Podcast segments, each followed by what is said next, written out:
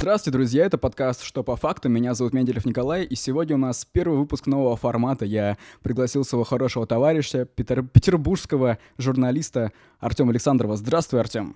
Здравствуй, Коля. Ты готов начинать? Почти, сейчас, подожди. Вот теперь я готов. Мама, это чай, если что.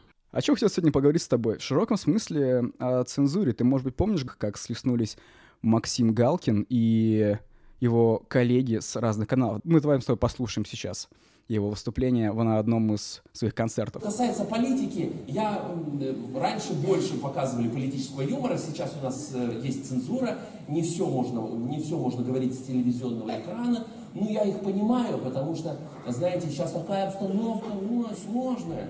Ну, когда она у нас была простая. Вот. Ну, и, и нам рассказывают про Украину. Вы все время нам рассказываете про Украину. Меня уже так это достало. Я же не в Украине живу. Что вы мне все время про нее рассказываете? Вы нам, про нас расскажите, как будто у нас... Такое ощущение, что у нас все наладилось. Понимаете? И осталось только вот украинцам помочь. Особенно вот эта программа «Время покажет». У меня же на Первом канале Артем Шейнин, понимаете, который... Вот такого выступления Максима Галкина, ведущего Первого канала. Это высказывание не прошло незамеченным с подачи журналистов. Главный пропагандист нашей страны, э, мэр Владимир Соловьев, на это так отреагировал, что не представляет, о чем говорит Максим Галкин. Его коллега по Первому каналу, Артем Шейнин, э, автор передачи, ведущий передачи «Время покажет», или, как говорят в узких кругах, «Время накажет», говорит, что Максим Галкин хочет проявить себя в социально-публицистическом стиле, больше выступать и на тему политики, и поэтому об этом заговорил. И еще э, Киселев об этом сказал, что Россия — это чемпион по свободе слова и тоже не понимает, о чем говорит Максим Галкин. Но, с другой стороны, другой мэтр пропагандистской э, Нивы, наш дорогой Владимир Познер, заявил, что действительно очень много э, новостей про Украину, но дело в том, что это не информация, это пропаганда. И с ним тоже сложно согла- не согласиться. А вот, Артем, что ты думаешь по этому поводу? Ну, во-первых, ты, конечно, взял и кинул камень в сторону Познера. Он э, очень давно был пропагандистом. И он сам это признает, вот молодец. Да, рассказывает. Эм, вот. Хотя, конечно, некоторые люди считают, что он до сих пор Пропагандист? этим занимается. Конечно. Безусловно, почитай его книги. Ну, ну да, но дело даже не в только в его книгах, всякие там выступления э, в американских СМИ и так далее. Слушай, а объясни мне такую вещь для начала, пока мы не начали говорить. Галкин же работает на Первом канале. Да-да-да, он э, работает на Первом канале, он ведет шоу «Лучше всех» там с детками. У него не должно быть каких-то проблем вот, вот то, что он говорит, он же по время накажет, он говорит про своего коллегу из Первого канала. Да, как, безусловно. Вот, вот Эрнст на это должен как отреагировать на все? Да, действительно, их должен рассудить именно Эрнст, потому что на Первом канале есть разные дирекции. Дирекция информации, общественной политической информации, кажется, именно к ней относится программа «Время покажет». А Галкин работает в дирекции спецпроектов со своим шоу. Ну, слушай, а, друзья, как ты думаешь, как бы ты определил для начала само слово пропаганда? Что это? Это будет нам необходимо для дальнейшей беседы. Что есть пропаганда? Да, это фундаментальный вопрос, потому что она бывает, грубо говоря, двух видов, и в определении можно засыпаться. Ну, есть то, как большинство людей предполагают, что это пропаганда, да, это когда какой-то человек, чаще работающий на государство, целенаправленно говорит неправду, зная заранее, что это неправда, угу для каких-то политических целей. То, о чем, наверное, и говорил Галкин, и есть, э, ну, в более широком смысле, Орел говорил, я с ним согласен, что любое искусство — это пропаганда. Mm-hmm, да. Потому что любой автор пытается, чтобы его произведение нашло отклик у тебя в сердце, вызвало определенные мысли, определенные чувства. С этой точки зрения это, ну, там, определение пропаганды очень широкое. Mm-hmm. Также там скользкий вопрос, который, может быть, мы затронем, это по поводу того, считать, например, пропагандой утаивание информации. О, безусловно, интересная тема. Да, потому что, ну, в общем, наверное, в каком-то смысле да. Даже не в каком-то смысле, наверное, так оно и есть. Когда при формировании а, определенной картины мира некоторые факты утаиваются или не берутся в расчет, потому да. что могут ее исказить. Исказить, да, расстроить. Смотри, по-моему, пропаганда э, в старом ее смысле такая с ложью, как ты четко сказал, она мертва, уже нет. Ее современной жизни у нас нет. Но с другой стороны, пропаганда выступает, она, как правило, правдива. Вот в чем ирония. Правдиво, только это определенный подбор фактов. Как э, сказала в 2017 году одна из помощниц Дональда Трампа, комментируя, э, на самом деле, ложные заявления о том, что его инаугурация была самой популярной в истории, ну, это не так, инаугурация Обамы была куда более популярной, и на нее пришло больше людей, она сказала, что это не была ложь, это были альтернативные факты. И вот сейчас разные пропаганды э, соревнуются в предоставлении альтернативных фактов. Ты как журналист, как, бы, как ты к этому относишься? Ты в какой картине мира работаешь ты? Ты когда-нибудь подбирал факты для того, чтобы э, установить эту картину мира? А факт для того, чтобы, чтобы мы... Э, И как ты как журналист формируешь эти факты, из которых складывается твой последующий текст?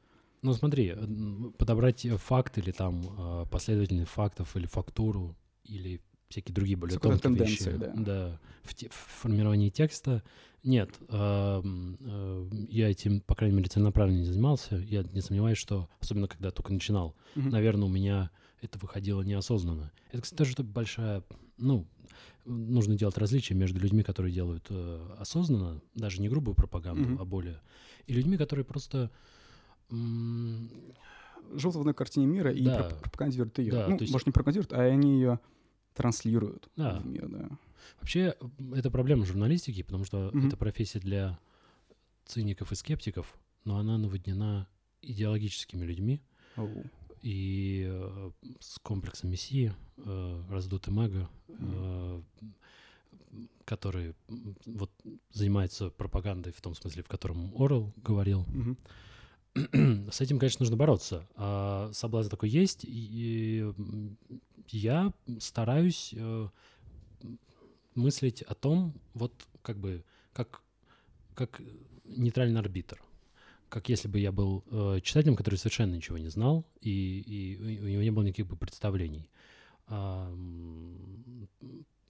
ну, надеюсь, что получается. Мне сложно само оценить, но я, да, это это занимает. Помимо того, что в России приходится очень много усилий прилагать, чтобы отказываться от э, настоящей пропаганды, какого-то заказа, чернухи и прочего такого. А поскольку э, отказаться от этого полностью, избежать и отстраниться э, очень сложно, получается очень небольшое количество журналистов, э, у которых уже, как правило, есть какой-то наработанный капитал и имя, а, то, то ты дальше там пытаешься сделать что-то как можно более приличное.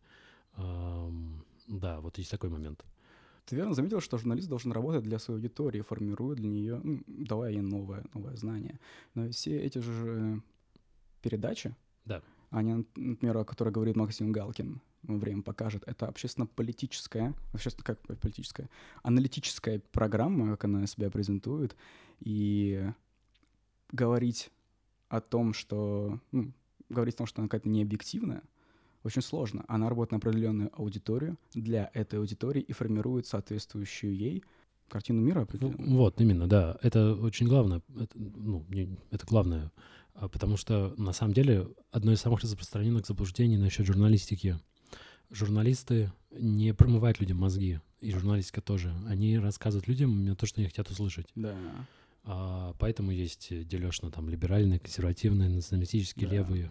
Ну, ты должен стараться все-таки а, от этого уходить. И м, ты должен помнить, что твоя работа как журналиста все-таки рассказывать а, правду. Причем какая, какая основная работа, какая основная цель в работе журналиста? В чем смысл журналиста и журналистики?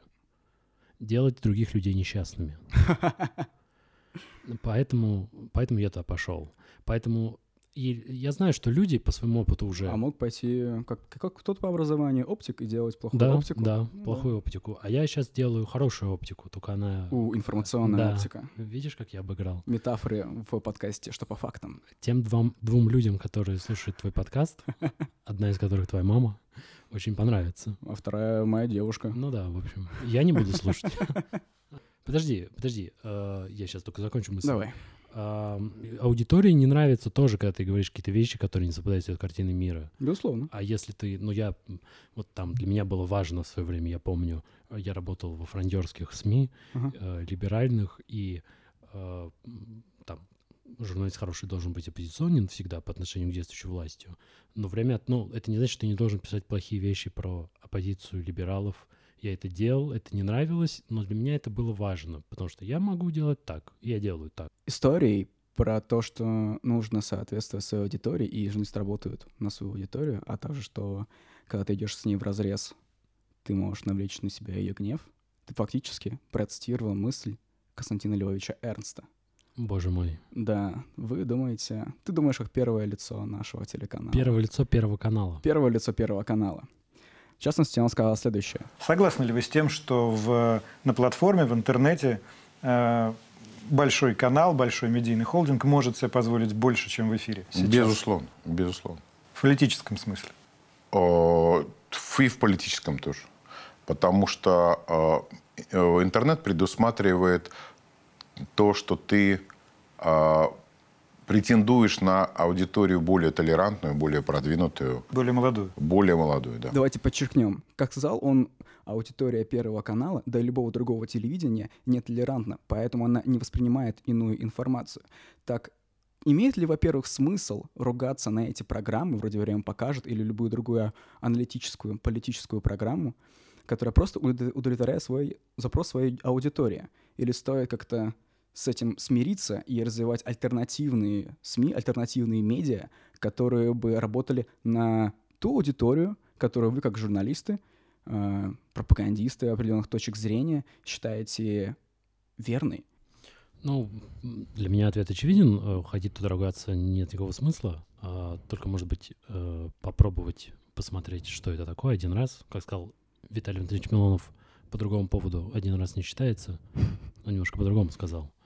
Он сказал, один раз не Коля, что это ты меня вырезаешь? Это, между прочим, тоже цензура. Запикиваешь. А, вот, а, а так, э, как ты можешь прийти туда и выступить как Катон старший или младший, кто там говорил про то, что Карфаген должен быть разрушен, старший, по-моему, и тебя потом просто вырежут. И какой в этом был смысл? А, альтернативное, да. Если тебя приглашают на прямой эфир, вот настоящий прямой эфир, на, не на Владивосток, а на Москву и Петербург, тогда, наверное, да, если ты в себе уверен. Но... Дружище, увы и ах, но подобные программы всегда транслируются на Дальний Восток. А потом в Москву выходят только отредактированные вот, версии. Вот. Нет, я про это говорю. Это продиктовано только соображениями нашей географии. Ну, ты же понимаешь, что при желании можно... При желании можно, да, да, насколько увидеть тебя поздней-поздней ночью. Ну, когда нормальные люди смотрят это ваше телевидение. Вы все слышали? Артем Александрович считает жителей Дальнего Востока ненормальными людьми. Нет, я надеюсь, что они смотрят что-то другое, какие-нибудь японские передачи. Это хентай, что-то более э, полезное для интеллекта. Знаешь, чем я подумал? Что Максим Галкин, заходя... Я сейчас серьезно буду обсуждать Максима Галкина, господи, прости. Я в прошлом году впервые увидел его лично в коридорах, а теперь вот я обсуждаю его на подкасте. Как он лично? А, очень лощеный, с красивым голосом прекрасно одет. То, то есть Пугачева хорошо кормит? Да, безусловно, и одевает, видимо. А, знаешь, я подумал, что а что если, вот мы все думали на, на Семена Слепакова, что он российский Зеленский, а что если этими вот высказываниями Максим Галкин хочет быть новым Зеленским для России? Ну, Пофантазируем, да, какой ты, бы он был президент? Ты, конечно, да. ты пошел за него пропагандировать? А, слушай, ну вообще я еще задолго до э, понял, что он достаточно таких либеральных и нормальных взглядов человек. Он там приходил на всякие передачи, что-то намекал. Ну, как, например, Нагиев, например, или Ургант. Они тоже, в общем, э, достаточно прозрачно, полупрозрачно и полуоткрыто говорят о том, что они, в принципе, оппозиционные, не очень согласны со всем, что происходит. Так что, как бы, с одной стороны, да, если нет кандидатов получше, но ну, шоумены, которые идут в политику, это очень нечасто хорошо получается. Конечно, нет. Мне но... кажется, что Зеленский, ну, пока рано говорить, но пока он не, не, не является ярким примером обратного. Я вообще думаю, что все его президентство — это одно большое шоу. Ты смотришь на это как на некий телесериал, ждешь клевые серии, а потом смотришь хайлайты. И иногда, как в новостях это часто бывает, в бэке прописываются предыдущие, что было в предыдущих сериях. Вот так мы смотрим новости про господина Зеленского. Хотя, конечно же, очень обаятельный человек, который вписался в вещи, которые, которые слишком большие для него. Интересно, кстати, будет ли он баллотироваться на следующий срок, или он такой, да ну нафиг вас всех. Я не думал, что это будет. Не, он э, обещал, что будет только один срок. А, точно же. Да, безусловно. И знаете, для чего здесь была вернута тема про Зеленского? Только при тому, чтобы сказать, что даже в подкасте, что по фактам, нельзя без Украины. Слава Украине! Да, продолжая тему того, как его работается на... Галкин, я с вами согласен. Как его работается на разных э, э, федеральных телеканалах или там просто больших корпорациях, и, и если ты с ними немного не согласен, ты уже упомянул э, Галкина, сотрудника Первого канала, Нагиева, который тоже не во всем поддерживает линию партии, но все еще там работает. И как его работается, условно говоря, оппозиционных СМИ. В октябре, если ты помнишь, была очень показательная перестрелка двух СМИ. Сначала вышла на э, медиазоне вышла показательная статья Лилии Рубцовой о том, каково работается молодым сотрудникам телеканалов. И в ней были показательные фразы. Возьмем несколько из них. Кто-то, цитируя, говорит, что иногда им стыдно работать, признаваться там, где они работают. Одна из девушек рассказала, что когда она работала там ассистентом режиссера, и они освещали митинги, проходившие в Москве летом, им было велено не показывать улыбающихся людей. Очень странная разнарядка.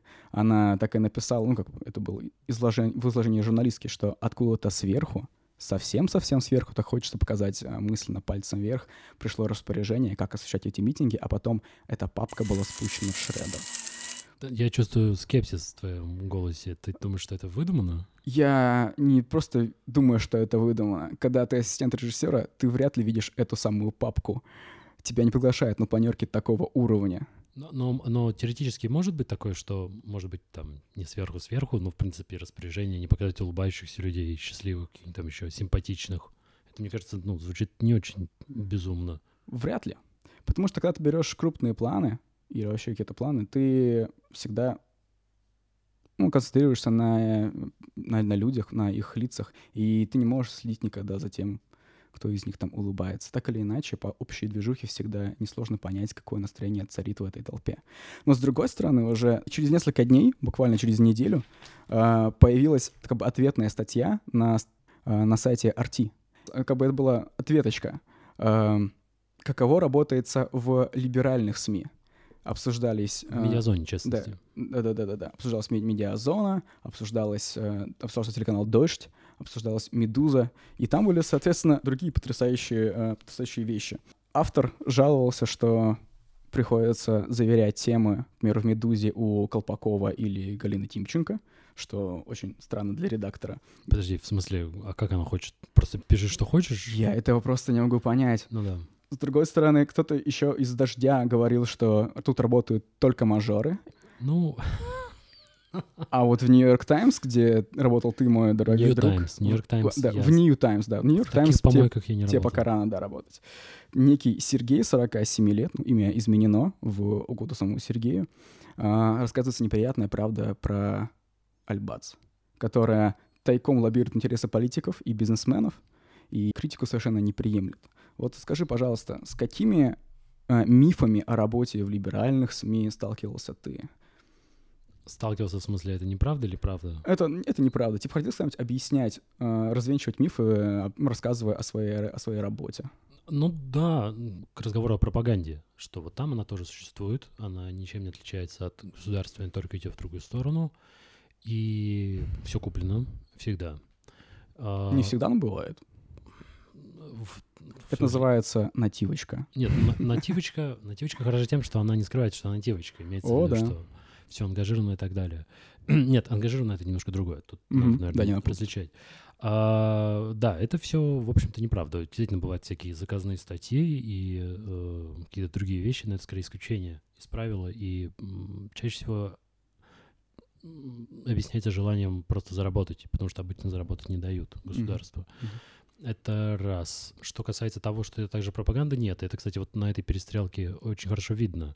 Медиазона могла например, получить эм, какие-то вещи, какие-то информацию, которую соответствовала картине мира, например, про эту спущенную папку, но при там более глубоком, более нейтральном э, осмыслении могла бы там э, откинуть или задать дополнительные вопросы, подумать, что это звучит как-то нереально. Мы не знаем, на самом деле, правда или нет. Предположим, что это, как ты предполагаешь, более опытный человек в этом деле, неправда. И поэтому, ну, они, э, вот э, эта папка в подходит в их картину мира, она им нравится, они оставляют это, вот эту вот деталь странную, возмущающую публику. Вот. А, а Russia Today просто выдумал. сотрудников, которых они приводили в медиазоне, нету. Вещи, которые они рассказывали, э, ну, за исключением каких-то общеизвестных, например, Евгения Марковна Альбац, при всем уважении, действительно известна своим тяжелым характером. Я не думаю, что она, ну, даже да, она да. скажет, что это не так. Кто этого не знает. А, и есть вот такие вещи. Есть, ну, просто ложь. А, и это было сделано целенаправленно. А, и вот она разница между двумя пропагандами. А, в любом случае, мне кажется, что это... Да, безусловно, это, обе статьи настроены ну, одна осознанно пропагандистская, другая неосознанно. И они скорее показывают, они работают не на внутреннюю аудиторию журналистов, которые должны сказать, вот каково работается в другом лагере. Она показывает для внешней аудитории, для тех, кто не журналист, каково работается у них там вот. Да, но... Либо у либералов, либо у провластных. Все-таки либералов она не э, пропагандистская. Там просто есть, возможно, элементы, которые там в широком орловском понимании являются пропагандой. Ну, учитывая, что элементы все-таки присутствуют, не портят ли они общую картину мира и не являются ли они, не портят ли они, как э, деготь бочку меда? Сможешь ли ты доверять той статье, в которой и присутствует такой вопиющий глупый факт, как папка, темник, спущенный в шредер Но в 21 веке? Ну да, это все-таки прямая речь. То есть, может быть, этот человек выдумал. Тут тоже еще такой момент. Э, я же тоже там беру... Без ком... уточнений. ну а даже если ты уточнил, вот я часто пишу комментарии от первого лица, и я понимаю, что это глупость или неправда, но это не является поводом мне их не печатать, просто по определению. А, вот человека такое мнение и такие бредовые идеи, он их транслирует. Mm-hmm. Читатели должны это тоже знать. Если хочешь, можем затронуть тему Светова. Привет, меня зовут Михаил Светов, и сегодня я расскажу, почему без иллюстраций в России никогда ничего не изменится к лучшему. По поводу Светова? Давай, с удовольствием. Да, я просто... не очень тему-то погружен. Я надеюсь, а, не как Светов. А, дело в том, что а, она, кстати, немножко отошла на второй план. Ага. Этому помог один петербургский э, декан. Он не декан, он профессор. Всего-то на все оказался. Да, ну понятно. Вот, вот откуда все неудовлетворенности. А, вот. А до этого была история со Световым, и надо сказать, что ее либеральная пресса, оппозиционная, как угодно называй, а, конечно, не освещает, видна некая проблема, которую они испытывают, э, потому что Светов им политически близок, э, людям там работающим, и с одной стороны, с другой стороны на него наехала государственная пропаганда и государственный следователь, которым помощь не нужна. Поэтому некое, скажем так, поверхностное освещение э, вот истории, в которую он попал, mm-hmm Потому что вопросы серьезные, неудобные, Свет, вот задать ну, можно. идеологическая солидарность мешает им быть объективными. Да, но я, я бы предположил, что она неосознанная, по крайней мере, у большинства. Они не собираются в комнате, э, наполненной сигарным дымом, и решают, Безусловно, что... нет. Да, то есть просто вот когда они... Они, они в том числе и думают, что, ну, как бы, зачем мочить Светова, если для этого есть государственная машина. И знаешь, что уже в контексте упомянутого петербургского профессора, сложно не отметить, что одна из либеральных частей а, наших, нашей медиасферы а, не устает оттаптываться на его условных патриотических взглядах, склонности там к истории и выступлениям на тупичке Гоблин. Да-да-да, и он был большим поклонником Путина. О, да. Ну, да, я, я понимаю. Хотя тут, наверное, все-таки э, это уже как реакция то есть, если бы все было наоборот, э, государственные СМИ просто не замолкали бы об этом. Да, возможно, возможно. А знаешь, почему это происходит, мне кажется, что как уже отметил Антон Долин... Сегодня общество делится на людей, которые считают и признают, что мы находимся в состоянии войны, и сюда относятся Навальный и Путин. Оба. И люди, которые отказываются признавать, что мы воюем, и живут, как будто бы войны нету. На самом деле вопрос о том, идет на самом деле война или нет, он очень сложный. У меня нет него однозначного ответа. Поэтому здесь ты совершаешь выбор. Либо ты считаешь, что война идет, и в этой ситуации ты действительно должен выбирать. Один окоп или второй. Да, потому что иначе по тебе будут стрелять с двух сторон, если ты на нейтральной территории. Вот. Э, и есть очень много указаний на то, что война идет. Идет реальная война на Украине, идет реальная холодная война российского, в самом случае, руководства государства с Западом. Это настоящее, это есть. И уже шпионские вот эти вот скандалы, которые характерны для периода холодной войны. То есть настоящая война. С другой стороны, не настоящая. Будь она настоящая, мы бы сейчас с тобой свободно об этом не говорили. И я бы не говорил бы о том же самом э, в эфире федеральных, блин, СМИ. Мне никогда бы не дали. Мне никогда бы не позволили ходить на марши открыто э, против власти и сотрудничать с федеральными СМИ. Это абсурд. Меня бы за это посадили бы и расстреляли бы. Ну и Навальному никто бы не дал публиковать в открытых источниках то, что он публикует. Он разоблачает деятельность премьер-министра страны, и свободно его дети ходят в школу, он ходит э, там на какую-то работу, э, арестовывают его иногда, когда он что-то вот переступил, а потом обратно отпускают домой. Ну что это за война, детский сад какой-то. И поэтому надо в этой гибридной странной ситуации выбирать, ты воюешь или ты не воюешь. К примеру, как это было с Сергеем Брилевым? Если у него, у него наход... ты в состоянии войны и находишь человека, который имеет у тебя другое гражданство, да, гражданство его врага, конечно же, надо сразу поставить к стенке и расстрелять. Подожди, но вот э, ведь это та система координат, которая задана властью. Это она э, говорит, что иностранные агенты, э, граждане США работают на Сороса. Если после этого у нее работают такие люди, это, ну, в моем понимании, правильные и гуманные способы ведения войны. О, это опять мы возвращаемся к теме об э, атмосфере ненависти как таковой. Я в нее не верю. Конечно, конечно нет, потому что ты не находишься в состоянии войны. Ты просто видишь два противоборствующих клана, две противоборствующие политические силы. Уверен, что другой человек, типа Алексея Навального, например, также люто, бешено ненавидит э, власть, находится в состоянии войны, потому что она физически мешает ему жить. То же самое и э, яро-радикальные оппозиционные медиа находятся в состоянии войны и не прощают ничего, они не объективны, потому что они находятся в состоянии войны, и пленных-то никуда не берут. Ты уверен, что они не объективны? Я бы... Просто некоторые люди путают объективность и нейтральность. Они нейтральны, но они гораздо более объективны, чем многие другие. Ты действительно считаешь, что в деле Светова они нейтральны? Нет. Или а, объективны? Они эм, объективны, Тебя не смущает под, подбор э, тем на тех или иных изданиях вроде «Медузи» или «Дождя»? Подбор тем нет. У них есть, ну, есть редакционная линия, понятное дело, что да, это одно. Да. Но, но можно... Редакционная линия позволяет тебе освещать и представлять людям картину мира, которая, которая заинтересована само издание и эти люди. Ну, правильно. Некоторые факты отбрасываются как ненужные этой аудитории. Ну, точки... Разве это представляет полноту информации твоим читателям? Нет, ну подожди. Они говорят вещи, которые им кажутся важными, и там соответствуют mm-hmm. их э, повестке. То есть, э, я не знаю, ну, какую-то там очередную фразу Путина ни о чем они, наверное, не осветят. Но они гораздо больше к объективной, объективному СМИ, чем любые другие издания государственные. Здесь Эрнст, вот когда со своей фразой о том, что там э, аудитория нетолерантна и так далее, это тоже в некотором смысле попытка съехать, потому что ну, аудитория нетолерантна, не, нетолерантна, это не мешает тебе пригласить Алексея Навального в студию к Соловьеву. Отдам твой телефон, проверять таких, как ты, надо. Ой, нет, это Эрнст. К, кто там, Ар Артем, да, он? Артем Шейнин. Да, или кому угодно. Пускай он там э, задаст ему неудобные вопросы. Пускай там 10 человек задают мне неугодные вопросы. Но этого не происходит. А, потому что здесь речь идет... То есть дождь, Путин и Медведь. Медведь приходил на телеканал «Дождь». Путин они с удовольствием послушали. Безусловно, там в одно время был даже Захар Прилепин. Да-да-да, нет, э, в принципе, чиновников и каких-то других А людей. на «Эхо Москвы» ведет передачу Проханов, кажется, или вел.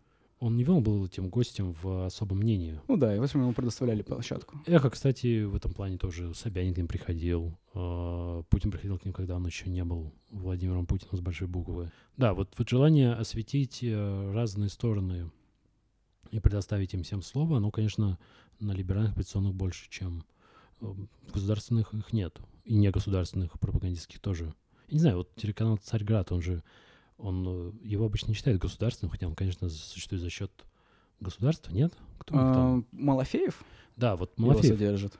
Но он из своего кармана содержит исключительно. А, я не знаю, зачем держится бизнес Малафеева. Но в любом случае, если это бизнес без поддержки государства, то если он хочет содержать свои собственные медиа, на самом деле, как мне кажется, как мне кажется, на самом деле, конечно, противоречит другой вещи, но тем не менее, а, Царьград ТВ — это один из примеров по-настоящему западных медиа, Парадокс, парадокс, но это, наверное, так. Потому что, посмотри, э, он не просто отказались от э, объективности как таковой и попыток делать объективность, они просто давят свою линию и ищут под, ну, для этой линии свою ну, определенную аудиторию.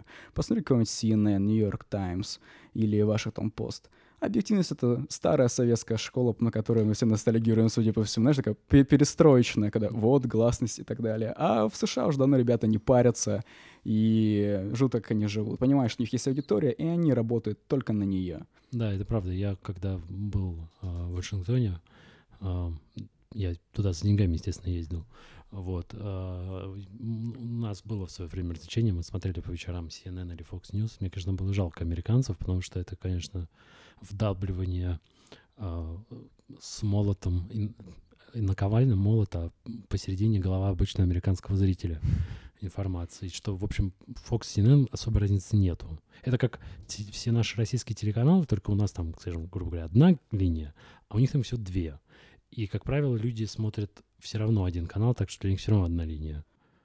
То есть они, редко люди смотрят и то, и то, мне кажется, в США. Ты читал Гидебора? Нет. Я даже не знаю, кто это. Uh, Общество спектакля. Такой так. французский философ. И он написал, что спектакли бывают двух видов. Первый — концентрированный спектакль, когда источник информации только один. К примеру, это Советский Союз. Ну, там одна партия, одна линия, одна информационная политика. И спектакль может быть рассеянным. Это, например, все западные демократии с их э, рынком, э, рынком медиа, где есть все разные, ну, очень разные точки зрения. И э, с этой позиции очень хорошо объяснять новую реальность падения доверия людей к традиционным медиа. Вот у нас есть словные CNN, Ваш Пост, York Times, Fox News. И они как бы все об одном и том же. Спектакль рассеянный, но тем не менее они говорят об одном и том же и не подвергают сомнению а, какие-то основы этого общества, основы медиа и то, как все это должно быть устроено. В принципе, никто из них не может даться вопросом, а как вообще это все устроено, как устроено наше общество, справедливо ли оно устроено.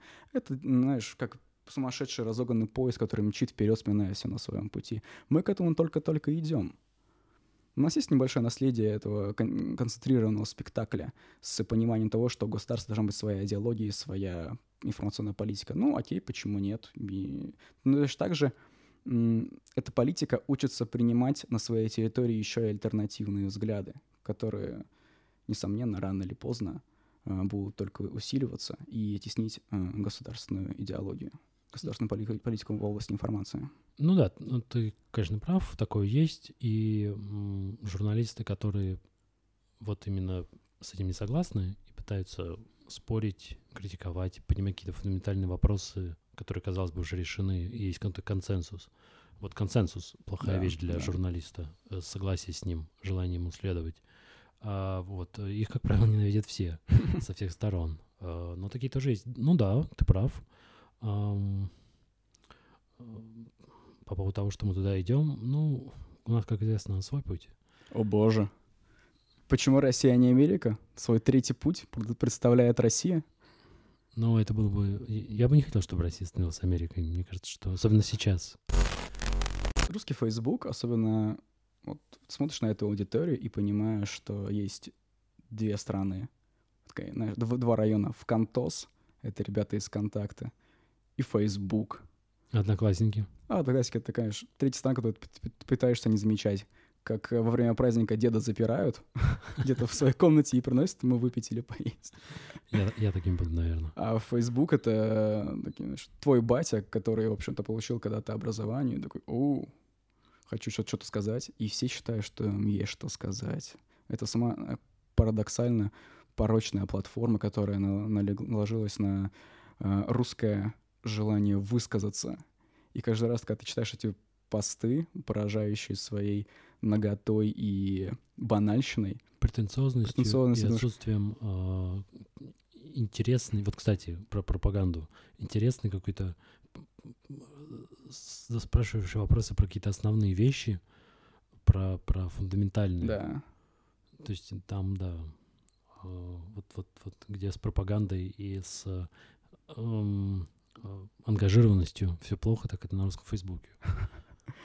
Пархом-бюро такое коллективное, которое тебя затравит. Ну, Потому что кстати- ты имеешь просто другую точку зрения. Да, вот, кстати, Пархом Бюро — это такой пример, э, там, Пархоменко, человек, который у меня вызывает, конечно, уважение и все такое. Безусловно, достойный Да. человек. Но как он общается? Крутой мужик, да. А, но, но Пархом Бюро — это такой хороший пример, э, еще присутствующий в России, в отличие, может быть, от США, все-таки умение рефлексировать до сих пор. То есть, ну, это ведь не э, термин э, провластный, это термин либералов, который немножечко и там Рефлексировать? Ну да, по поводу того, что, слушайте, ну это Я помню, что Навальный говорил, не рефлексируйте, распространяйте. Ты уверен, что это Навальный? Мне кажется, это как фраза Вырванная из контекста. старая. Да, нет. Может, какой-то... Ну, это из первоначальной версии Навального, наверное, которая ходила на русские марши и топила за травмат. Я думаю, что он сейчас топит за травмат. Я думаю, что а он за сейчас... русские марши? Ну, в широком смысле, да. То есть он там скажет, что русские марши должны быть допущены, и социалисты должны быть допущены до выборов, как они должны Справедливо. быть. Пускай все будут допущены, черт возьми, не в этом проблема. Да. Мое сердце не будет тронуто, если где-то пройдет русский марш или не русский марш. Ну, это слова настоящего белоруса. Ну да. Слушай, а как ты оказался в стане оппозиционных журналистов? Я тут форсил э, просторы интернета и нашел статью, где ты, Шуршев, Ирина Панкратова, Сергей Киркагирмазов были названы одним из ресурс- ресурсов пригожинских э, оппозиционными журналистами. Ты не выбирал свою судьбу, за тебя ее выбрали. Почему кого-то, ну, как я, я верю, что ты объективный журналист, я тебя хорошо и давно знаю, э, Спасибо. почему кого-то назначают оппозиционным журналистом даже против их воли? Что это за маркер и какой он может нести для настоящего журналиста негативные, негативные последствия? Ну, мне бы хотелось ответить, что назначает самых красивых, но поскольку я был в компании с Ирой Панкратовой, то я так сказать не могу. Ира Панкратова, привет. Да. А, значит, дело в чем-то другом. А, Ира Панкратова, журналистка The Bell, один из лучших расследователей в нашей стране. у нее есть подкаст, вы можете послушать. Как у нее подкаст называется? А, докопалась. Значит, э, какой у тебя был вопрос? А, ну вот, э, да нет, просто по моей деятельности. Я, в принципе, не скрываю там своих взглядов, а, то, как я публикуюсь, на какие темы. Э, Странно было бы, если меня не записали. Там они говорили, что мне Сорос дает деньги. Самое обидное в этом то, что денег никаких никто не дает. Кажется, что Сорос очень интересный человек, с которым э, с удовольствием можно было посидеть, и если бы он мне немножко налички. А знаешь, почему Сорос?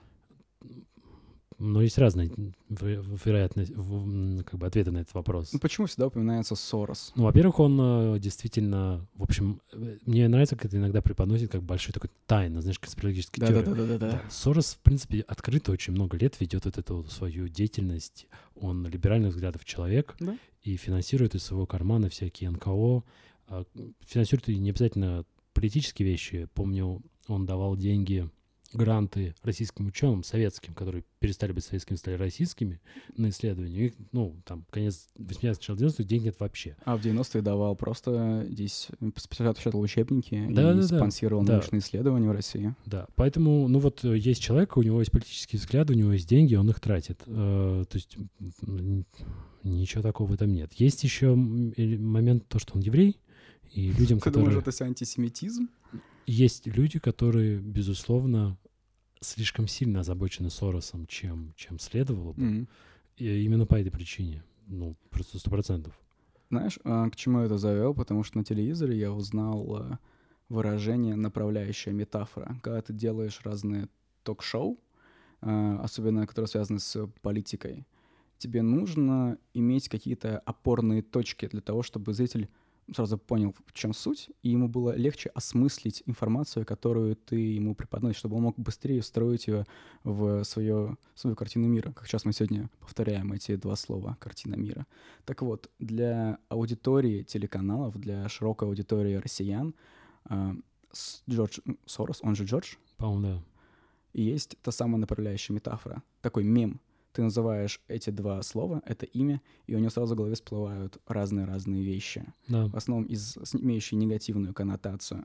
И поэтому это очень удобный мем, который позволяет, особо не запариваясь, вешать ярлыки и наделять феномены определенным смыслом. Ну, кстати, надо справедливо, если мы хотим быть объективными и справедливыми, да, Ты хочешь?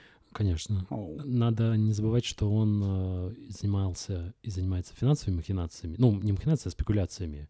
И его же обвиняют, вот я сейчас ошибаюсь, там что-то в падении лондонской биржи или что-то Да, такое. что нарушил экономику. И Я так понимаю, что он, в принципе, не очень-то скрывает. Он такой говорит, ну да, как бы моя, моя игра на бирже на это повлияла. То есть, наверное, этот э, элемент, конечно, тоже присутствует. Понимаешь, какой это крут- крутой пиар для него? Типа, да, я в одиночку устроил экономический коллапс. У.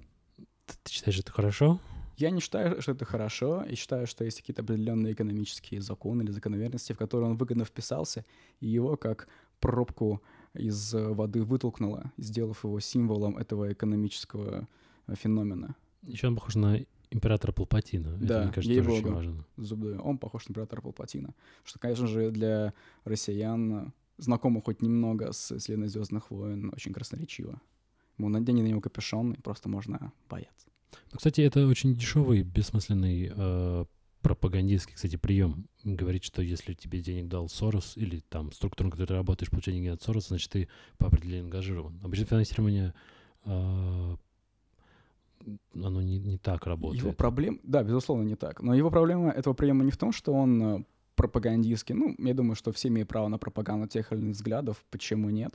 А в том, что он ленивый. Ленивый, да. Черт возьми, Да. просто запарьтесь, подумайте, найдите какую-то связь, покопайтесь в прошлом того или иного журналиста, и вы найдете достаточно фактов, альтернативных фактов из его биографии, которые опишут его в том или ином свете. Но людям бывает просто лень, и они не вешают ярлыки. О, работник Сороса, печеньки Госдепа. Кстати, другая направляющая метафора. Я их ел. Они очень вкусные. Я сер- серьезно тебе говорю. Ну, а ты брал ее из рук Виктории Нуланд? Нет, к сожалению. А, мне их э, передавала одна либеральная журналистка. Нет, ну просто... По рукам пошли печеньки и дошли до твоего рта. Именно так. Ужасно. У нас 18 плюс подкаст, да? Ну, мат мы уже не запикиваем. Да? Да, То есть ты меня просто тогда запикал. да. Ну, это так чтобы для не проформы. повадно, да. Ты меня пристыдил словами про цензуру. Я подумал, что ну где, если на этом либеральном островке свободы позволять э, Артему Александрову, петербуржцу, ругаться матом. Спасибо. Это, этот э, э, фрагмент оплачен э, факультетом русского языка СПБГУ. Это был подкаст «Что по фактам». Со мной был журналист Артем Александров. Спасибо вам. Попрощайтесь. Вы слушали лучший подкаст э, этой, этого, этих, этих, как сказать, Этого понедельника. этого, нет, Ко- Коли Менделева. Из всех, что было, будет.